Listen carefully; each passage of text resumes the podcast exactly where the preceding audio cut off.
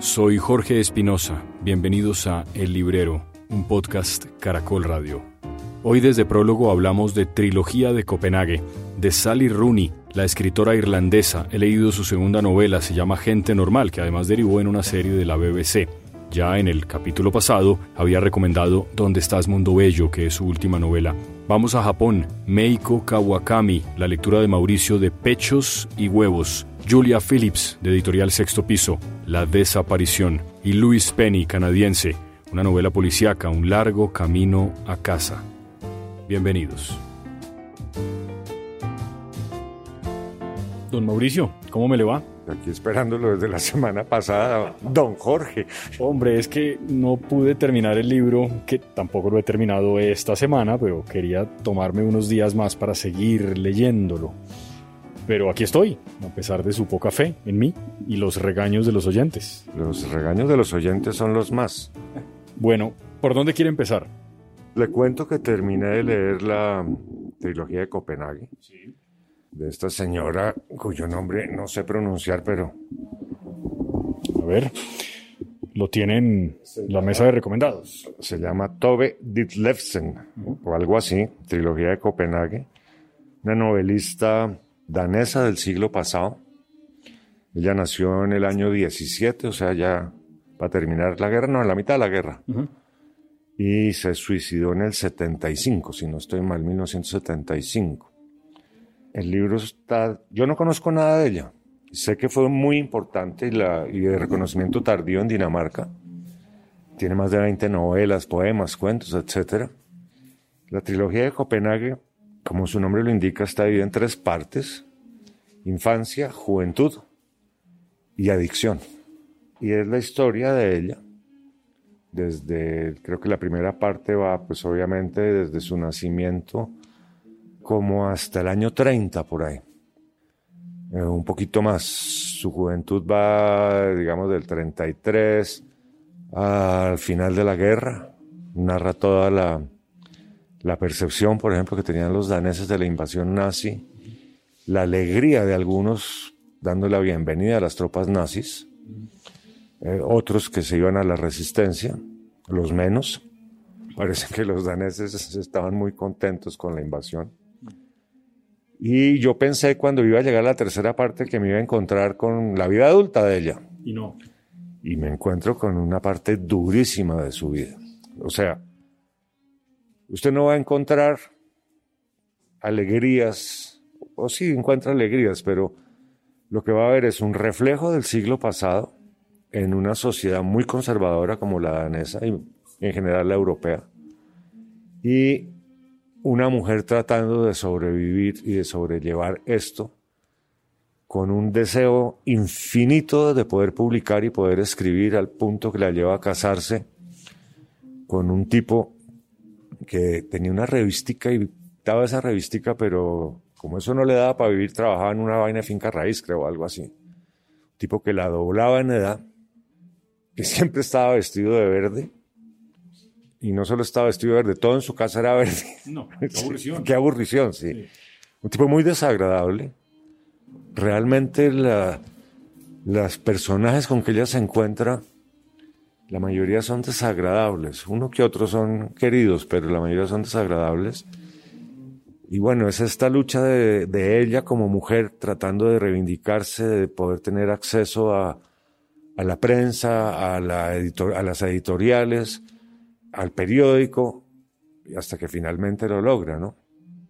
De esa parte no nos enteramos aquí, de esa parte hay que investigarla en otro lado, porque cuando ella se casa, creo que por cuarta vez, con el tipo que la protege de las adicciones permanentemente, o sea, es, es como, como un guardaespaldas antiadicción, ¿sí? El tipo va por las droguerías, no le venda esto a esta mujer, no le venda, no le venda, va con ella porque ha comprendido el genio que hay en ella, la capacidad que tiene de expresión, la forma de crear imágenes literarias, y que además él la adora, ¿sí? la idolatra. Y ella buscando destruirse, hacerse daño, porque ha encontrado en sus adicciones, en un derivado de la morfina, es que no me acuerdo el nombre, pero no importa, unos placeres infinitos que nunca encuentra en ningún otro lado un solaz de la vida, una alegría, una nirvana, llamémoslo así. Y claro, la está destruyendo, la está destruyendo, la está destruyendo. Yo me puse a mirar fotos de ella en internet y hay unas terribles. O sea, me las mostró una clienta amiga de la librería y me dijo, mírela, mírela cómo se va la piel, cómo se va agostando, cómo se va, mire esto, esto y esto y esto. Y aquí se ve muy bien, ¿verdad? Muy bien, sí. Muy bien, la portada, claro, es ella la que está ahí. Es ella la que está ahí. Pero si usted la googlea, como se dice ahora, las fotos, hay unas fotos muy duras y muy tristes. Además tenía dos hijos y, en fin, esto hay que leerlo, esto es realmente maravilloso. Es de una honestidad prueba de fuego, ¿sí? ¿Es de lo último que escribió? ¿Puede ser? La verdad no sé. No me fijé, le cuento. No me fijé. Pero, pues sí, debe ser de lo último porque ella creo que se casa con este personaje. Por cuarta vez, con el que estamos hablando. en el año 50 tal vez, un poco antes, no me acuerdo, aquí están las fechas, y ella se suicida en el 75, o sea que de pronto esto fue escrito en los 70. Extraordinario, extraordinario. Duro, ¿no? Duro, hay que tener la piel gruesa para leerlo, pero no por eso hay que dejar de leerlo, porque es un testimonio no solo de una mujer luchando y tratando de abrirse paso por un camino lleno de, de zarzas y de obstáculos permanentes, sino también está la vida europea y, la, y el retrato de la sociedad danesa dentro de ello. ¿Hay algo más en español que hayan traído de, de, ella, en caso de que uno quiera, después de leer la trilogía, pasar a algo más, cuentos o algo? No lo sé, yo no conozco nada más. Y como le digo, me acerqué a ella porque una persona a la cual yo le había recomendado, Rachel Kosk, me dijo, léala porque le va a gustar. Le va a gustar. Y tenía razón, por lo que veo. Toda la razón tenía. No, es, es, como le digo, hay que tener la piel gruesa para leerlo, pero, pero hay que leerlo. Es realmente maravillosa la vida de esta mujer. Dura, dura, porque es, le toca al final de la Primera Guerra, los periodos entre guerras, la invasión nazi, y esa lucha contra contra el conservadurismo danés, contra ese machismo danés, aunque aquí nunca expresa ese machismo, ¿sí? La, la, forma que lo expresa es diferente, de la arbitrariedad del otro es diferente, ¿sí? Pero esto está muy bien, realmente muy bien. Y esto sí no aguanta que uno lo lea en solapa. No, no, no, yo qué vaina, yo ya estaba entusiasmado con leerme la solapita rápido, a ver si salía de ese problema, pero quedé muy antojado tenemos ese problema, Mauricio, y es que, claro, usted tiene un ritmo de lectura que yo no puedo alcanzar y usted me recomienda, por, sí, digamos que sí, para no, para no dejar de la excusa de los pobres niños en la casa que no dejan leer, digamos que sí. Ya nadie se la cree. es que me la han dicho aquí. ¿Así? ¿Ah, sí. Ya comentan mi paternidad. Ya comentan su paternidad. Pero mire, es que tengo el siguiente problema que me pasa siempre. Usted me recomienda cosas que yo luego quiero leer, pero usted ya las comentó. Entonces me toca volver a mí sobre otra lectura de un libro que usted ya hizo y generalmente las cosas que usted dice de los libros son mucho mejores de las que digo yo. Entonces como que digo, ¿para qué me repito y además mal repetido? No, pero además acuérdese que hicimos una, una componenda entre los dos de no repetir los libros que íbamos a hablar. Por eso, por ejemplo, yo no me he leído el Nobel. Lo tengo ahí encima de la mesa anoche, Paraíso y aquí hay otro, mire. Vi, vi que llegó otro, sí, en, en la orilla. No, no llegó, lo compré en una, en una, ah. una persona que vende libros de segunda pero ese parece estar como de primera. Sí, pero parece nuevo, claro, por eso, por eso pensé que le había llegado. Es decir, Poliedro, esa, esa editorial aquí no, no... no. Miremos de qué año es, en qué año lo editaron. Es del 2001, de la traducción 2002, 2003 de esta edición, pero en qué año sería escrito no dice. Sí, pero sí probablemente 2001. El título original By the Sea, porque el otro, el que nosotros recomendamos de él hace un capítulo en el episodio pasado, me parece que es más reciente, pero no estoy seguro. Aquí dice que se han publicado en España Paraíso y Precario Silencio, ambas en excelentes traducciones de Carmen Aguilar. En fin. Tengo Paraíso y no lo he leído porque pues usted ya lo leyó y lo comentó. Muy bueno. Y yo lo que hago es cuando la gente me pregunta por el libro, lo remito a la fuente. bueno, me parece bien. Me contó ayer que estuve también visitándolo para ambientarnos. Ambientarnos, correcto, correcto, para ambientarnos. Se llama para tener un paracaídas. Exactamente, y, para que organizar la estructura del podcast, que, en general no tiene ninguna estructura muy rígida, pero tratamos de saber los dos de qué vamos a hablar. Me dijo que algún cliente le había dado una reseña o le había comentado algo parecido a lo que yo le dije del libro de Paraíso. Eh, más de uno, ¿sabe? Sí, que les costó mucho trabajo en las primeras 50 páginas. Hubo uno que lo dejó, yo le conté lo que usted me había dicho y le dije, no, no, Hágale, porque... Hágale. Y después me dijo, tenía toda la razón. Sí. El libro después de la página 50 mejora sustancialmente y uno no quiere parar. Sí, sí, exactamente, exactamente. Bueno... Pero otros me han dicho que es una historia tontísima. ¿Sí? Sí. Algún, en algún momento lo leeré y lo discutiremos fuera de micrófonos, usted y yo. Eso, me parece bien. ¿Quiere seguir? ¿O le cuento yo? ¿Cuáles son sus grandes lecturas después de todo este tiempo que lo hemos esperado? Que ya voy, que ya voy, que es que no he acabado, que es que estoy... Apenas un mes. No es tanto. Mes largo. Pues sí, un mes largo. Pero en un mes, sí, pasan muchas cosas en ese mes. Ucrania, Rusia, en fin. Mire, leí... Ahora usted le echa la culpa a Putin. Pero por supuesto que sí, es un tipo horrible. Mire, leí... Conozco peores. ¿Y acá cerquita o no? Sí, por ahí anda. Mire, yo leí a la irlandesa de la que hablé el episodio pasado, Sally Rooney. Yo empecé por leer uno de ella, que es el último, al menos publicado en español, me parece que también en inglés, ¿Dónde estás, Mundo Bello? que ya comenté en el episodio pasado. Y hace un mes vine y compré acá Gente Normal, que es su segunda novela, de la que se hizo una serie en la BBC, que me dicen que es excelente. Alguien me pasó los capítulos de la serie. Ese alguien se llama Samuel Castro. Un abrazo, mi querido Samuel, gran, gran crítico de cine.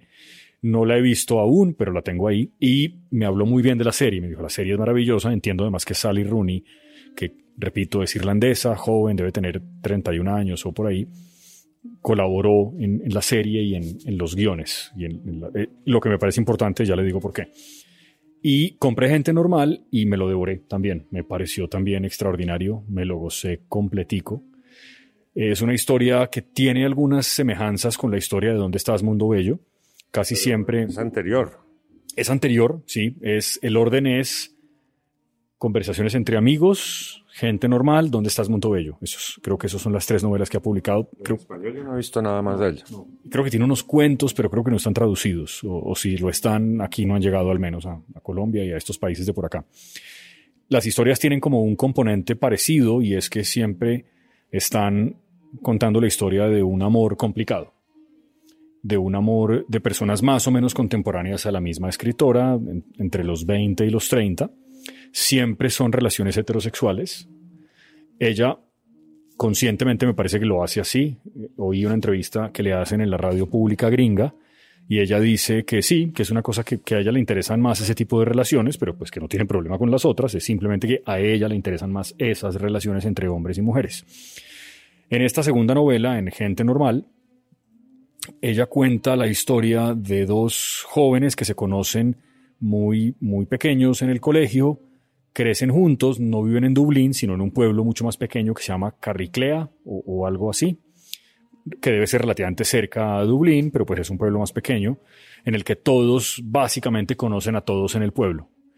Y ella es una niña de pueblo rica, tiene una casa muy grande, una familia disfuncional, el hermano la persigue obsesivamente, la maltrata psicológicamente, incluso físicamente, ya muy al final de la novela. La mamá es completamente ausente, el papá ni me acuerdo dónde está, ni si existe. Esa es ella. Él, en cambio, es de clase obrera y la mamá de él es la empleada doméstica de por días de la familia de ella. Pero los dos van al mismo colegio. Una cosa muy europea y muy de países que tienen como más claro que la educación en fin, eso. Sí, que debería ser más igual para todos. A pesar de que tienen esas diferencias sociales enormes. Él, él sabe plenamente que él es un hombre de clase obrera y que ella, en cambio, es una mujer rica. son medio amigos, pero solamente por fuera del colegio, porque ella dentro del colegio es rechazada por todos sus compañeros. La matonean, la molestan, la ignoran, no le hablan. Él, en cambio, es muy popular. Terminan en los últimos años de colegio teniendo una relación, eh, digamos, sobre todo física, más que emocional, pero ella se enamora perdidamente. Él también, pero no es capaz de manifestarlo, de decírselo, y cada uno termina separándose un tiempo. Ambos van, ambos son muy buenos estudiantes, son muy inteligentes y compiten un poco por eso. Y van al Trinity College. Ella está becada, a pesar de que no lo necesita. Él sí necesita la beca y la logra. Y es toda esta historia de ellos dos en Dublín, de vuelta en su comunidad, la diferencia entre los irlandeses que están en Dublín y cómo miran a la gente del pueblo que habla distinto, que tienen un inglés diferente, hay unas conversaciones que son extraordinarias, los diálogos de Sally Rooney, por eso le decía que es importante que ella colabore en el guion de la serie, porque la capacidad que ella tiene para escribir estos guiones, digamos, dentro de las novelas es muy impresionante. Son unas conversaciones deliciosas. Pero, pero, esta novela que usted se refiere está construida en el diálogo. Está construida casi toda en el diálogo, sí. La otra de la que le hablé, hay unas cartas que se mandan las dos protagonistas principales, que también son dos mujeres, cada una con sus historias de amor respectivas, muy amigas, y ellas se mandan cartas la una a la otra. En esta es básicamente el diálogo y un narrador como en tercera persona que está mirando todo, pero los diálogos son muy importantes. Sí, básicamente el diálogo construye todo, los capítulos no son muy largos, la novela de hecho no es muy larga. Y pues es fantástica, eh, porque además eso no, no, eso no la hace fantástica. Hay gente a la que le gustan las novelas un poco más digamos, menos cerradas. ¿Qué quiere decir con Sí, que hay novelas que finalmente, y películas también, que finalmente usted cierra el, libro y no sabe muy bien esos personajes qué, si, si su vida más o menos está bien, está ordenada, si no. Hay como, como un final abierto que cada cual decida, dependiendo de qué tanto le guste el personaje, lo que quiera. Esta, esta, esta en particular, esa historia termina de una manera determinada, para para no contar cómo, pues porque y me parece que le hace justicia a ese par de personajes a los que uno se acostumbra durante las páginas que va leyendo. Yo me sentí como muy cercano, sobre todo a él en muchas circunstancias. Cuando pasan a la universidad las cosas cambian. La popular es ella, porque es rica, porque tiene plata, porque tiene unos modales un poco distintos. Él, en cambio, se siente siempre en el lugar equivocado. Él siente que él debería estar trabajando seguramente en su pueblo, haciendo lo que han hecho todas las personas que conoce y muchos de sus amigos. Ella, en cambio, se siente un poco más como, como cómoda en ese ambiente, pero en definitiva siempre terminan encontrándose, alejándose. La universidad es en Dublín. La universidad es en Dublín, Trinity College en Dublín. Ella estudia como ciencia política y, no sé, economía o derecho o algo así, y él estudia filología. Él empieza a tratar de escribir cuentos, lo hace muy bien, pero todo el tiempo se están hiriendo. Él tiene una novia, ella conoce a la novia, se detesta con esa novia, luego él consigue un novio, el novio es un cretino, él, él termina diciéndole, te mereces algo mejor que esa cosa que tienes. En fin, es todo esto como de un amor adolescente que va creciendo, digamos, y, y no, no tiene como mayores complejidades narrativas, es simplemente la historia de este par de personas normales en el mundo de hoy, con los celulares, con las distracciones, con el alcohol, con las drogas, con las relaciones con otras personas, con la hipocresía que ha existido siempre en la gente. Y los diálogos, insisto, son realmente estupendos. Me gusta mucho Sally Rooney, me parece que es una escritora, a mí me divierte mucho. Me, me gusta mucho leer los libros, me hacen feliz esas novelas de Sally Rooney, realmente. Bueno, pues habrá que echarle una mirada a la primera, que es la que usted no ha leído. Sí, que es la más larga, Conversaciones entre amigos. Sí. Ah, bueno, hay otro elemento que es bien interesante. El sexo, por supuesto, es muy importante. El sexo está presente en las novelas. Es esa, sí, la más larga, la más grande. Conversaciones entre amigos. Esa es gente normal, que la portada además me parece que es muy bonita. Y ella, en este libro y en el otro, también hay un episodio en el que uno de los dos personajes, que como digo, describen relaciones heterosexuales, uno de los dos quiere que en el sexo se le someta de alguna manera, se ejerza un tipo de violencia. Y siempre hay uno de ellos que mantiene su humanidad a pesar de todo y dice, no, yo, yo no quiero llegar allá, esto es algo con lo que yo no estoy cómodo y no... Y ahí puede haber una ruptura que puede no ser reconciliable. Es que no quiero poner no quiero contar realmente qué es lo que ocurre porque puedo dañar un, fragmento esencial del libro, de la, de la forma como ella construye la relación, pero siempre existe eso. Siempre hay como, y en el podcast que le cuento, que oí de una entrevista que le hicieron, que era sobre conversaciones entre amigos, curiosamente, la que lo está entrevistando le pregunta por eso. Le dice, hay un momento en el que uno de los personajes es invitado a participar como en un acto sádico, sexual, y esta persona se siente muy incómoda con eso y, no, no quiere. Hay como siempre esas distancias. En este libro pasa algo parecido. Eso tiene que ver con la historia de la persona que quiere ser sometida, con los maltratos a los que ha sido sometida siempre, con la imagen que tiene de sí misma, con, con las historias que se cuenta sobre sí misma. En cambio, la otra persona que la quiere la ve de una manera completamente distinta, la ve mucho mejor de lo que ella se ve a sí misma. Y eso me parece una historia de gente normal. Eso es lo que le pasa a mucha gente en el mundo. Me parece que por ese camino realmente las novelas que escribe son maravillosas y tengo muchas ganas de leer Conversiones entre amigos, solo que ahora estoy leyendo algo más, también de una mujer, pero ya le contaré más adelante. irlandesa? no. Hemos estado rodeados de mujeres irlandesas maravillosas, sí, además. Verdad que sí. No, esta no es irlandesa. Escribe también en inglés. Es estadounidense, también joven, pero ya le contaré un poco más tarde de quién se trata. En fin, le digo lo mismo que usted me dijo de la trilogía. Esto vale mucho la pena. Lo de Sally Rooney es muy bueno, de verdad, muy bueno. Bueno, pues voy a en algún momento trataré de sí. meterle el diente. Le hace por lo menos unas páginas de alguna y los diálogos son una cosa muy bien hecha. ¿Usted se acuerda con las novelas, esa novela, por ejemplo, puntualmente, uh -huh. De Cadwell, que se llama El Camino del Tabaco? Sí, me acuerdo que usted le recomendó primera temporada. El diálogo. Y también son maravillosos. Eso es extraordinario, esa novela. Lástima que no se consiga, pero es extraordinaria. ¿Verdad? Eso, ¿Qué editorial era eso?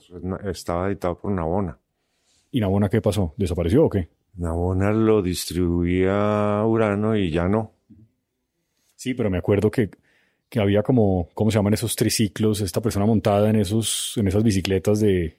¿No era esa que tenía la portada? Era así. No, está pensando en el plantador de tabaco. Ah, estoy pensando en otra, sí. El sexto piso. Sexto piso, sí. Sí, pero me acuerdo que esta otra, usted y yo no sé si es más fácil hacer eso, pero los diálogos a veces, si, si, no están muy bien hechos, pueden llegar a ser un poquito. Pueden llegar a cansar un poco, pero en este caso no. En este caso no. En los de Cadwell tampoco, porque además son frases muy cortas, ¿no? Ta, ta, ta, ta, ta. Esto es igual. Esto es igual, es exactamente igual. Agilidad. Sí, es eso. Tiene mucho ritmo, eso. Ella tiene mucho ritmo. Mucho ritmo, exactamente. Esa es la palabra. Sí, sí, sí de acuerdo. A mí a, esto me pasa con ella. Yo ten, tendría que sentarme a como a pensar como con mucha calma que otros diálogos me han fascinado así.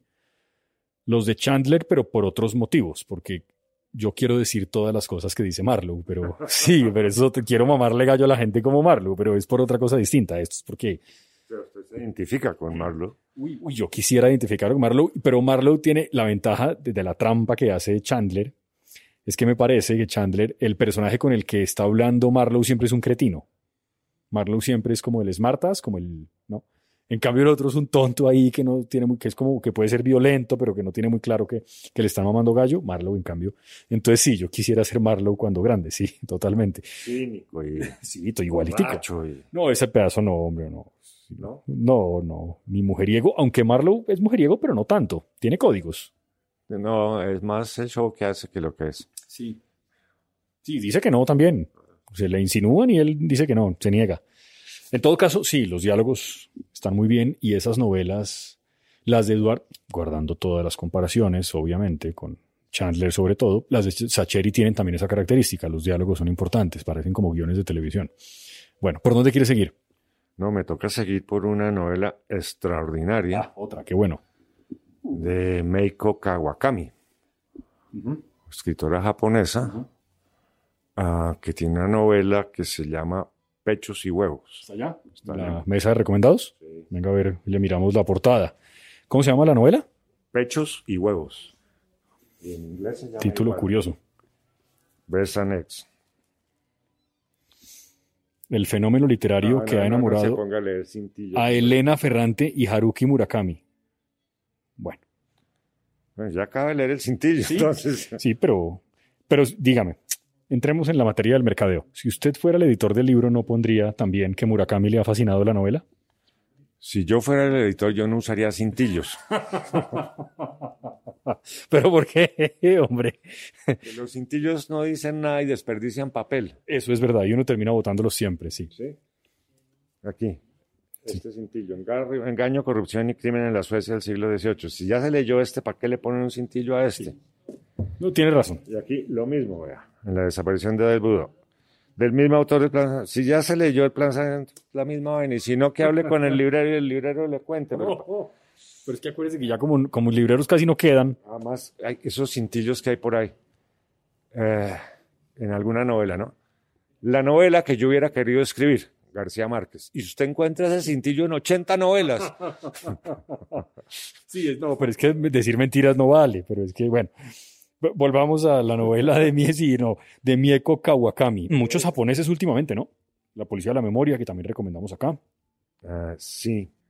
Eh, yo obviamente llegué a esta novela no por lo que aquí decía, sino porque, acuérdense que hay una autora Kawakami que a mí me encanta, que es Hiromi. Claro, ella, ella la publica eh, publicaba Acantilado y Acantilado. Eso, yo leí una novela de ella que me pareció extraordinaria, pero no me acuerdo del nombre, pero... La tierra es azul, eh, la, ¿qué? El cielo es azul, la tierra blanca. Ella, esa, me pareció buenísima. Ah, es preciosa esa novela. Sí, preciosa. Absolutamente preciosa. ¿Y esta? Entonces esta, el Kawakami me llamó la atención, como esto es impresión bajo demanda. Sí. Entonces a mí me mandan los listados a ver qué voy a pedir. Y obviamente pues yo no voy a decir, porque es Kawakami voy a pedir 30, sino voy y miro reseñas por ahí para hacer el pedido un poco más consistente. Vi que tenía muy buenas reseñas en todos lados, independientemente del cintillo. entonces, cuando llegó, lo primero que hice, acaba de terminar esta, de la trilogía, dije, pues refresquémonos un poco en esta. No podía parar cuando arranqué. Y es que además arranca de una forma preciosa, porque arranca esta mujer diciendo que en el Japón la pobreza se mide por el número de ventanas que usted tiene en el lugar que se crió. Tremendo. ¿Sí? Entonces, si no hay ventanas, usted es extremadamente pobre. Si tiene una, es pobre. Si tiene dos, sigue siendo pobre. Y ella dice que ella se crió en una casa que tenía una o dos ventanas, ya no me acuerdo. Y esta es la historia de dos hermanas y una de ellas con una hija adolescente. Las historias se llevan a cabo en los veranos. La primera parte de la novela es en el verano del 2008, cuando el personaje central de la novela, la narradora, que además quiere ser escritora también, se ha trasladado a vivir a Tokio y está en la estación del tren esperando a su hermana, que viene con su hija, de Osaka, de donde son oriundas. Y entonces, cuando ella está enterada que, por ejemplo, su sobrina decidió no hablar con los adultos, entonces anda con una libreta. En el colegio sí eh, interrelaciona, pero con los adultos no habla. O sea, solo les escribe lo que tiene que decir si tiene que decir algo. Es básicamente sí y no. Y no me interesa. Todo esto está matizado con los calores que hacen en el Japón en el verano. Le iba a decir, eso debe ser un calor horrible. Exacto. Y esas sensaciones de entrar a sitios con aire acondicionado y que el sudor se, se, pega. en todo el cuerpo. ¿sí? Bueno, la historia de esta mujer por sobrevivir en esa sociedad japonesa tan machista, porque eso sí que es machista, ¿no? Impresionante. Yo sé que a usted no le gusta, pero, pero la novela esa de Estupor y Temblores de Amelino Thumb sí que muestra eso desde el punto de vista occidental lo que es trabajar para una mujer en una empresa japonesa es una cosa, y una mujer occidental todavía más. Pero bueno. Entonces, en este primer verano, básicamente la hermana quiere hacerse un implante de senos. La hermana es mayor que ella. La hermana trabaja en lo que aquí llaman un snack bar, que es ese sitio donde van los tipos como a desahogarse con mujeres, pero no hay sexo ni nada, simplemente conversan. Y la mujer lo impulsa a que tome trago o que tome cosas para que haya consumo y su hija preadolescente está muy preocupada. pues, primero le parece ridículo que su mujer se vaya a hacer, que su madre se vaya a hacer implante de senos. Y está muy preocupada porque en el colegio el tema entre todas sus compañeras es la llegada de la regla, de la menstruación. Entonces digamos que ese es un tema ahí flotando todo el tiempo en esa primera parte, más el implante de senos y su, la otra hermana que es menor, la tía y protagonista de la novela, diciéndole que realmente no vale la pena y tiene una serie de, de discusiones y de pensamientos internos sobre eso. Y al final de esa primera parte, la adolescente explota y explota hablando. Ah, La que no habla con nadie habla. Y manda el carajo a su mamá y le dice que es una ridícula y que la está ofendiendo y bla, bla, bla, bla, bla. Siguiente parte, segunda parte, sucede en los veranos, creo que de 2015, 2016 y 2017 pero siempre sucede en los veranos, aunque siempre alcanza a llegar el frío. Pero el calor es el que está todo el tiempo agobiándose. Y es esta mujer que ya tuvo una primera publicación de unos cuentos con un éxito relativo, luchando por abrirse camino otra vez en ese medio de machista de escritores en el, Japón, por un lado. Por otro lado, ya los implantes de seno y lo otro quedan como en un segundo plano, la adolescente también eh, queda en un segundo plano, pero ya habla con... Y ella nos recuerda un poco su adolescencia, sus relaciones con un novio que tuvo mucho tiempo, sus relaciones sexuales con él, que le parecieron absolutamente intrascendentes y desagradables, pero añora, ella añora tener un hijo. Entonces sus reflexiones todo el tiempo son sobre ¿La maternidad o qué? La maternidad y cómo hacer para lograr ese hijo si no quiere tener además relaciones sexuales, no se quiere casar, no le interesa. Eso entonces empieza a investigar los bancos de semen, los donantes de semen, y se va metiendo en ese mundo, empieza a descubrir cosas, en el Japón eso no está reglamentado, como que va para un lado y otro. Una editora se le acerca y le dice que, no le dice deme su novela, sino que va bien, que y se hace amiga de ella sin ningún interés más que como estimularla que siga escribiendo y ella sigue patinando en la novela. La novela que está escribiendo tiene una parte sobre esa famosa pandilla mafiosa japonesa. Y los yakuza. Los yakuza. Entonces, eh, cuenta un poco por qué está patinando en todo eso.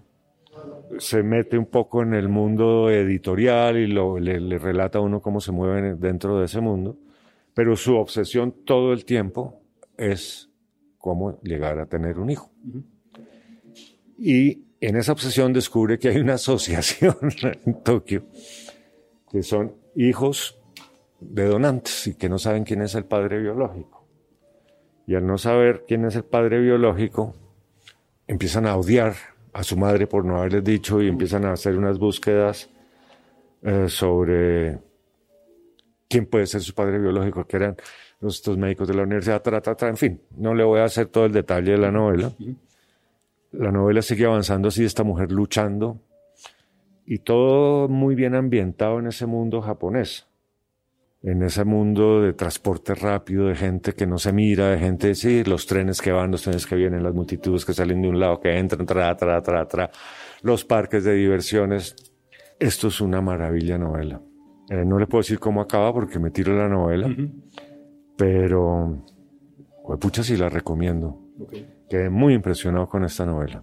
Pechos y huevos. Pechos y huevos, sí. ¿Y en inglés es lo mismo? En inglés se llama exactamente igual.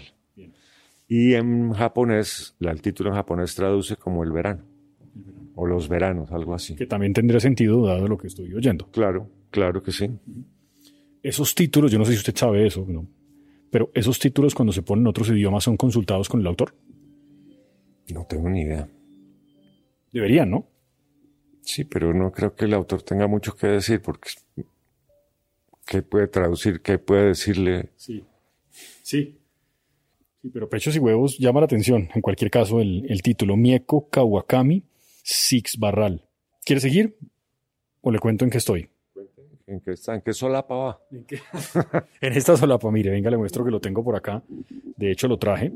Este fue un, regalo que me dejaron de sexto piso, ¿no es verdad? Sí, sí, sí. sí, Pues eh, infinitas gracias a quien me hizo el favor de dejar este libro aquí. Diego Felipe se lo dejó. Sí, gracias Diego, de verdad. Me ha gustado un montón Se llama La desaparición. Es una novela publicada hace unos pocos meses. La autora es una estadounidense, Julia Phillips, que nació, me parece que en el 89, es decir, tiene 30 años. No, más, ¿no? 33. 33 años, eso. 33 años, sí. Y ella estudió en Estados Unidos, pero luego terminó viviendo en Kamchatka. Bueno, vivió en Moscú, en Rusia, y luego se fue para Kamchatka. Allí cuentan acá que se documentó para esta novela en particular. Y la novela es en Kamchatka, que es una península a unas ocho horas en avión de Moscú, que hizo parte obviamente de la Unión Soviética, que también vivió todo ese proceso de cambio después de la caída del muro y después de la caída de la Unión Soviética en el 91, en la ciudad en la que ocurre la novela, que, bueno, no me acuerdo del nombre de la ciudad, pero es una ciudad petro algo, viven unas 200.000 personas, en un frío casi siempre terrible, Incluso los veranos son medio fríos. Y la novela comienza como con una desaparición, como el título de la novela, de dos niñas de 8 o 11 años. La primera escena son estas dos niñas en el verano, están solas en su casa, salen a pasear por Kamchatka y terminan, pues, bueno, por la ciudad capital de Kamchatka y terminan cerca al mar. Una, la hermana mayor, que es la que, digamos, dirige como esa primera narración, habla mal de la hermana pequeña, en fin, un poco como los hermanos que se detestan unos a otros durante una etapa larga de la vida. Y luego aparece un hombre, una de ellas ve al hombre caminar hacia ellas, pero luego el hombre desaparece y el hombre vuelve a aparecer un par de páginas después, las engatusa, las monta en un carro y las desaparece. Primera parte de la, de la novela, eso tiene 20 páginas. Segundo capítulo de la novela, al mes siguiente de la desaparición, haga de cuenta, el primer capítulo es julio y el segundo es agosto. En agosto ya son otras personajes, todas son mujeres. Y en el caso del segundo capítulo es un adolescente de unos 13 años que tiene una gran amiga en el colegio que por alguna razón que ella no logra identificar no quiere verla más. La evita, no quiere estar con ella, a pesar de que la amiga que va contando esta historia, que es la que se siente abandonada, la quiere mucho y no entiende por qué su amiga es tan ingrata. ¿Qué ha pasado de fondo? La desaparición de las dos niñas con las que obviamente una ciudad que no es muy grande está obsesionada. Hay carteles en todas partes, hay fotos de ellas, la policía todo el tiempo habla de la desaparición, hacen operativos, los periodistas preguntan por ellas, nadie tiene ninguna pista. Detalle importante, las dos desaparecidas son blancas, no son nativas, son rusas, y eso tiene una importancia posterior en la historia. Segundo capítulo, cómo la desaparición de esas dos niñas termina impactando la vida de estas dos adolescentes, cada una a su modo. Tercer capítulo es creo que la mamá de una de estas dos adolescentes a la que le descubren como en el pecho un lunar que va creciendo y que le tienen que sacar. Ella describe el proceso de sentir que de pronto puede morirse y de cómo le terminan sacando eso que le ha salido en su cuerpo y que le hace sentir que su cuerpo ya no le pertenece del todo tercer capítulo, que también tiene que ver con la desaparición de las niñas. Cuarto capítulo, otras dos protagonistas, mujeres que también están en lo mismo, en una etapa distinta de la vida, son universitarias, y en el fondo de todo esto uno empieza a entender, conociendo cero la historia de Kamchatka, que en Kamchatka, en esa provincia y en esa ciudad, hay por una parte rusos, que son los que mandan, rusos blancos, y también nativos, que son un montón de poblaciones, digamos, indígenas, sí, o nativas que habitaban esas zonas mucho antes de que llegaran los rusos y conquistaran o se quedaran con esa península. Estas personas que habitan allí tienen la permanente sensación de que ellos son ciudadanos de segunda categoría, como pasaría probablemente con poblaciones indígenas en Colombia o en otros lugares, que tienen menos derechos que los blancos y que los blancos los miran siempre con un poco de desprecio hay sí un racismo ahí como latente, la idea de que los vecinos susurran de que el secuestro de las niñas no pudo ser responsabilidad de un blanco porque ellos jamás cometerían un crimen así de atroz, sino que eso tiene que ser esos otros que son como más morenitos y se ven distintos, esos. Y hay como toda una explicación de algunas costumbres, sin ser una cosa antropológica aburridísima, qué pena pues con los antropólogos, pero no es eso, pero sí le cuentan a usted que cazan no sé cómo y que hay un pueblo que tiene no sé qué animales y que tienen que caminar no sé cuántos kilómetros en el verano y no sé qué. Sobre todo hay una protagonista, una de las personajes mujeres de la novela que le va contando estas historias. En definitiva, Mauricio, la desaparición de las dos niñas es simplemente un punto de inicio. Yo sospecho, porque no lo he terminado, que no vamos a saber nunca realmente qué pasó con ellas. Como que me late que eso es lo que va a pasar, pero no, no lo sé con certeza, pero sospecho que vamos a que no sabremos nunca eso pero que la desaparición de esas dos niñas sí permite establecer un poco como un ambiente inicial de cómo viven las mujeres en esos parajes un poco abandonados a su suerte. O sea, todo está amarrado. Sí. La estructura de la novela se amarra a la desaparición de las, de las niñas. Por eso tiene... ¿Cree usted? Sí, sí, estoy, estoy por ahora en lo que voy, ya más de la mitad, va para allá. Y me ha parecido muy bueno las descripciones de los paisajes, del frío, de los inviernos que hacen, de la relación que tienen los hombres con las mujeres, de la relación que tienen los blancos rusos con los pueblos nativos o los habitantes de esos pueblos nativos de Kamchatka. También un poco la relación que tienen esas personas que están en la ciudad capital de Kamchatka con el resto de Rusia, con Moscú, con las otras ciudades grandes, pues que hay muchas en Rusia y algunos se van a estudiar por fuera, vuelven a su pueblo, no son muy felices. Me ha parecido realmente muy buena.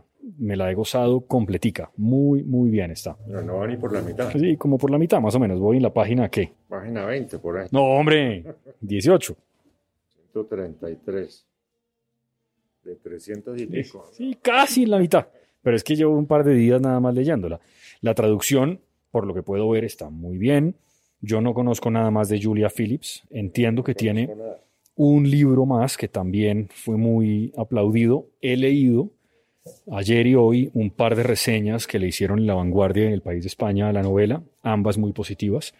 De manera que realmente la recomiendo. Vale, vale mucho la pena. Julia Phillips, La desaparición de narrativa sexto piso. Interesantísimo. Probablemente uno no, yo no- nunca había leído una historia que se desarrollara pues en Kamchatka. Eso, eso pues no lo había leído yo nunca. Y está muy bien. Está muy, muy bien, de verdad. Vamos a ver si tengo razón. Un par de historias. ¿En Kamchatka? Sí. Eh, Dos de novela negra, de un comisario que se llama Gerald Delger.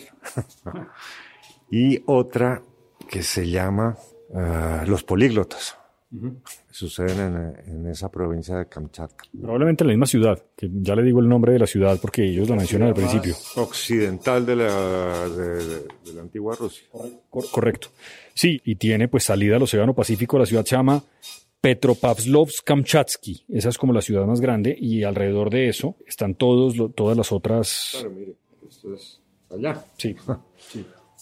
Ah, bueno, lo otro es que en la ciudad hay un personaje, dos personajes que trabajan como con volcanes, porque es una zona que tiene muchos volcanes. Es una zona vulcanológica muy activa, o como sea que se llame eso. Así que eso también hace parte un poco de la, de la, de la novela. Y, y sí, este, evidentemente la, la señora que escribe la novela pues conoce perfectamente de lo que está hablando, las culturas, los idiomas, las tribus. ¿Solo trae este mapa? Solo, sí, solo hay ese mapa, pero hay que eso no es una cosa frecuente, pero que ayuda. Tiene, el, la- el primer capítulo es agosto, no es julio como dije, sino agosto y luego septiembre, octubre y así.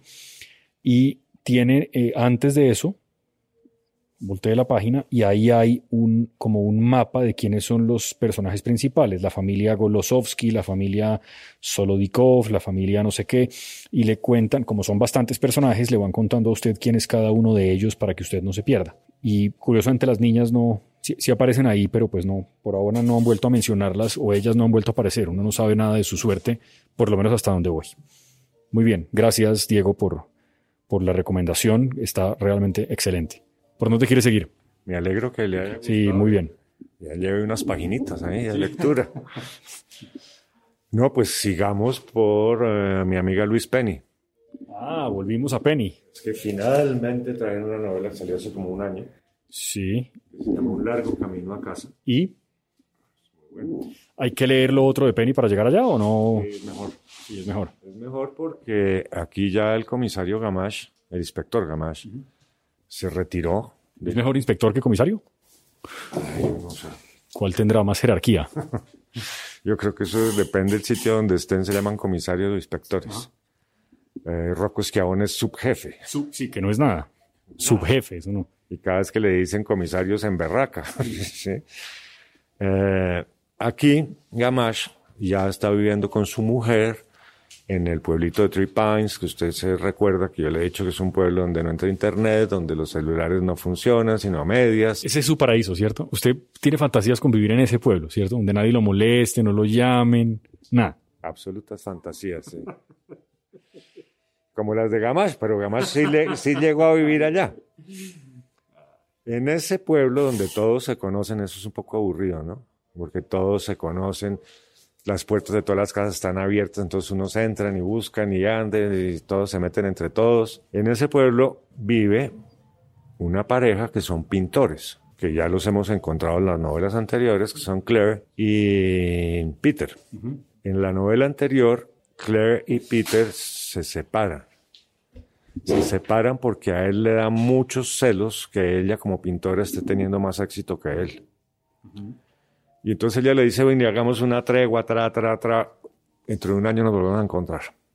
Chao. Eso es en la novela anterior. Como dicen los jóvenes, se dieron un tiempo. Un tiempo largo. sí, un año me parece. Ah, y en esta novela ya pasó el año y Claire está preocupada porque Peter no regresa. Y finalmente aborda a Gamache y le dice, ¿dónde está Peter? Le cuenta sus cosas y entonces él dice, bueno, vamos a buscarlo. Y empieza la búsqueda siguiéndole la ruta que hizo desde que salió de Three Pines, Montreal, eh, Quebec, eh, Ottawa, Madrid, París, Roma, bla, bla, Florencia, y de pronto termina por allá en un pueblo en Escocia. Rarísimo. Y de ahí de Escocia el tipo regresa otra vez a Montreal y de ahí se pierde por el río arriba del San Lorenzo. Esta búsqueda, pues es el 90% del libro, ¿sí? Tiene a lo largo de la novela unas disquisiciones sobre el arte muy interesantes, una forma de encarar cada personaje con sus reacciones personales frente a esta desaparición. Claire tiene una amiga que es Mirna, que es una psicóloga que se ha retirado, pero es su gran amiga, y decide acompañarla en este viaje en busca de Peter.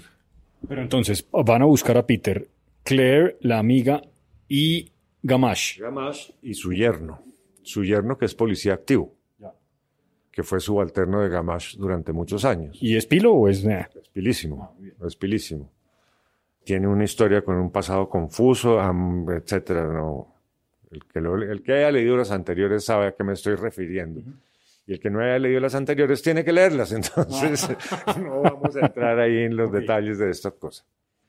Cuando van a arrancar a buscar a Peter, Clara dice, yo soy la que mando aquí. Entonces el yerno se emberraca y le pasa el codazo a Gamache y le dice, ¿cómo así? Gamache le dice, que mande. Estamos buscando, está buscando a su marido, que mande. Y arrancan bajo el mando de lo que Claire dice todo el tiempo. Y esto sigue así todo el tiempo, todo el tiempo, todo el tiempo. ¿Y la mujer de Gamache, mientras tanto? Se queda en Three Pines con el perro Feliz. Feliz. De que el marido, claro. Claro, el marido la llama de vez en cuando y logran comunicación y Rain Marie, que se llama la mujer, eh, tiene que hacer algunas investigaciones en Toronto y en otro sitio por allá, porque le toca tomar un vuelo a algún sitio. Pero porque todo está relacionado con la pintura, porque ambos son pintores, y entonces van a la escuela de arte, van a un museo, hablan con un curador y resulta que una, la hermana, una hermana de Peter recibió por correo para su hijo unas pinturas que le mandó Peter. Y cuando las ven colgadas en el cuarto del hijo, todo el mundo dice, náuseas ver esas pinturas. Al punto que alguien se maluquea tanto que ni siquiera puede almorzar de lo asquerosas que le parecen las pinturas. Pero todo esto es analizando además después las pinturas, los colores, las tonalidades, la forma, el enfoque. Esos sobre todo a la persona que sea pintora le debe encantar. A mí me gusta. A mí me gusta porque entonces si la ponen así o le dan la vuelta, ven una cosa o ven otra y descubren que Peter estaba buscando un profesor que tuvo y que ese profesor hablaba de la décima musa de la inspiración y que entonces por eso lo estaba buscando. El hecho es que llegan como a Kamchatka, ¿sí? Allá arriba en Canadá, en Juepucha, donde en el verano creo que hace menos cinco encuentran a Peter y ya no quedan sino 20 páginas del desenlace y entonces no puedo seguir contando. Pero me la gocé de punta a punta. ¿Cuántas hay ya publicadas en español? Seis con esta. ¿Y todas? No, pues seis en Colombia. Ah, en España debe haber ocho. Como siempre, entonces, sí. Bueno, a mí me encanta, sí. Otra vez, título y autor.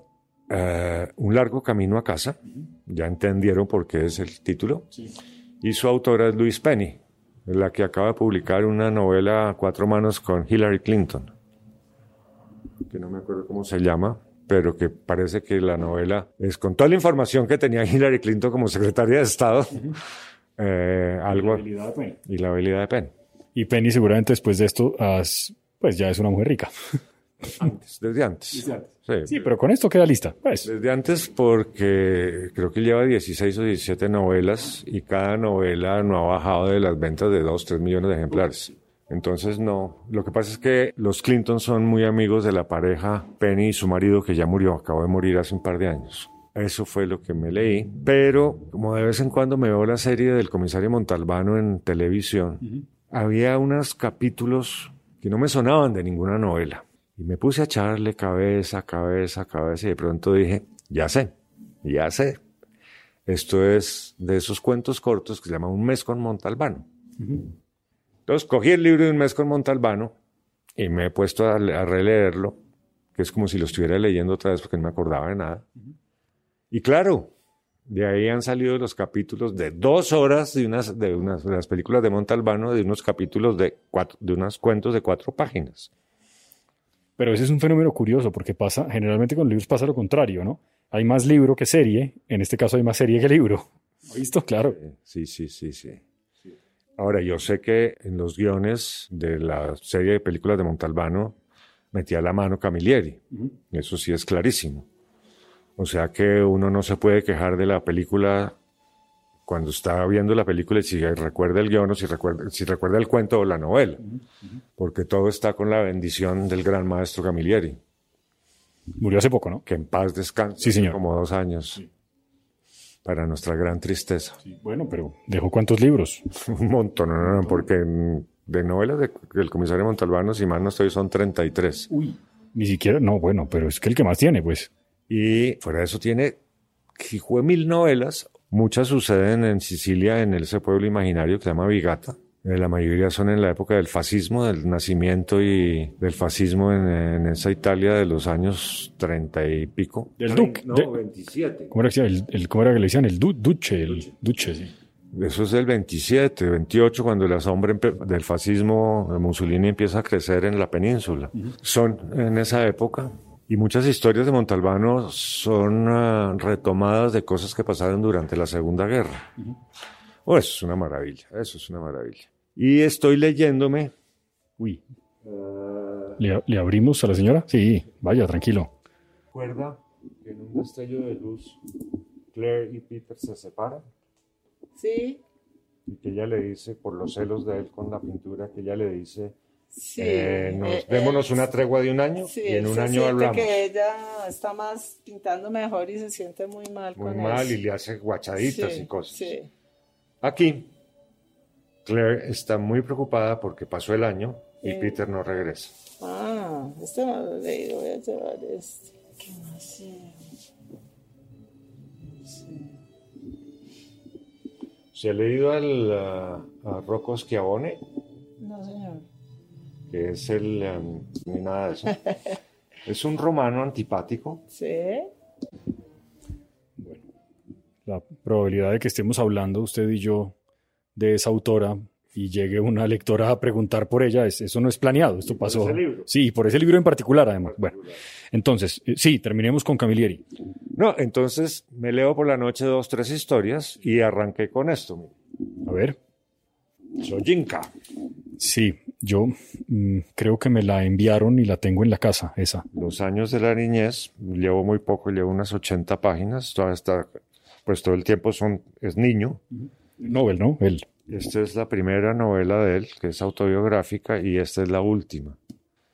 Ahí voy, ya le contaré. No es que me tenga atrapado, pero si ya voy por la página 80, ya pasé. Ya pasé el, eh, el peaje. Ya, sí. Entonces, la próxima vez, si usted aparece, No, hombre, pero ¿por qué? Brus- bru- brusco no. le contaré por qué daña el libro. No, dañarlo no. Es que quiero ver este libro de Patricia Nieto, ¿qué tal será? Yo le hubiera quitado el forrito con mucho cuidado. Ay, pero mire, mire, mire, mire. Mire, ahí se lo quité bien. Claro. No sirve para nada más. No, Patricia Nieto, claro. Ya sé quién es Patricia. No, mentira, no, estoy confundido. Bueno, en fin, yo tuve una editora en el New York Times que se llama Patricia Nieto, pensé que era ella. Ya. Entonces, en esas ando, de lecturas por el momento, con un pocotón de cosas represadas que quiero leer de ciencia, de Stefano Mancuso, que son el futuro, es vegetal, y una cantidad de cosas sobre la importancia del mundo vegetal en, en nuestro universo, en nuestro mundo, donde arranca diciendo que el 97.7 del mundo es vegetal y que el otro 2.7 es animal. Entonces hay que ser un poco más respetuoso con las plantas. Tiene razón, que hay que repetirlo tanto. Bueno, pues entonces nos vemos dentro de unas semanas. Lo llamaré en estos días para que me recomiende algo más. Cuando termine, yo creo que este me lo voy a terminar rápido porque me ha gustado mucho. Así que, bueno, adiós, mi querido Mauricio. Gracias por las recomendaciones. Esto, mire, minimalismo digital en defensa de la atención en un mundo ruidoso. Pero es que sabe que tengo por ahí el de... Y aquí dice que los minimalistas digitales ya están entre nosotros, son personas tranquilas, con las que puedes tener largas conversaciones sin que su mirada escape hacia su teléfono móvil. Uy. ¿Le dice algo eso? No, sí, no, yo, yo no tengo el mío casi nunca. Pero sabe que sí quiero leer, que me parece similar por lo que veo ahí. El de Byung-Chul Han, el último, que se llama Las No Cosas o No Cosas. Por ahí debe estar, sí. Que yo creo que ese tipo es fenomenal. Esos filósofos que se vuelven populares me parecen muy necesarios, así como Sisek. Bueno, chao, mi querido Mauricio. Jorge, que le va muy bien. Gracias.